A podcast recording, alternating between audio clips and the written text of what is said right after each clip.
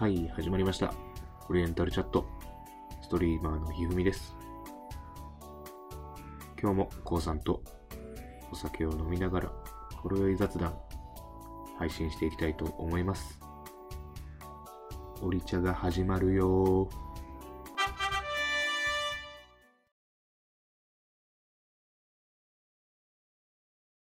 そうね。でも、なんだろう。あの、その、まあ、詳しくはまた別の機会で話すと思うんだけど、福岡行った時とか本当仕事きつかったんだけど、でもなんか、体力的にきついのはやっぱ高校生の時のがきつかったから、うん。まだ頑張れんじゃねえかみたいなのは、結構思えたよね。その基準値があったから、あんだけ、まあ、精神的にはね、仕事のがいろいろ大変なことはあるけど、体力的にはまだ、まだ限界来てないかなみたいなのは思ったりとかしたけどね。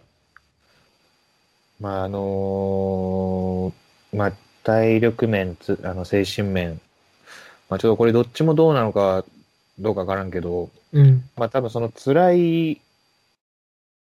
ことにどれだけ耐えられるか、自分のそのタフさみたいなところって、まあ、多分、あの、筋肉痛と同じようなもんで、多分徐々に徐々にこう、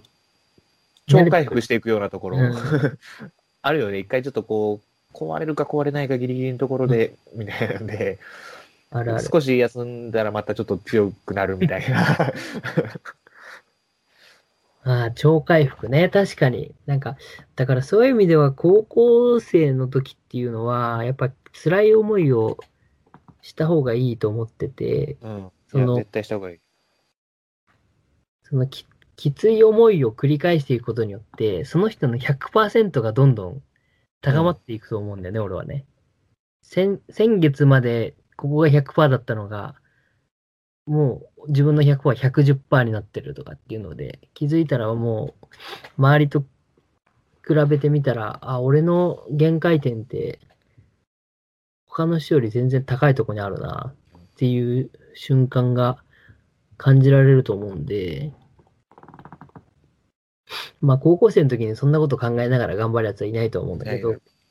気づいたらそうなってると思うんで、その自分の100%をちょっとずつ上げていこうっていう風に思いながら頑張ればいいんじゃないかなと思うけどね。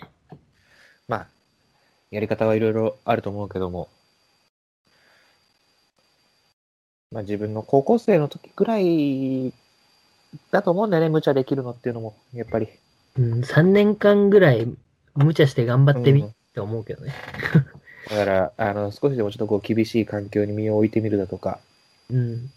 いうようなことをちょっとこう考えてみるといいかもしれません。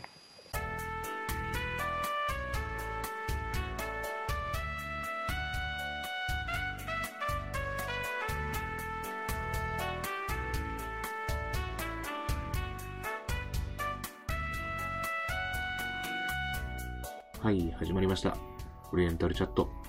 ストリーマーのひふみです。今日もこうさんとお酒を飲みながら、ほろ酔い雑談、配信していきたいと思います。オリ茶が始まるよー。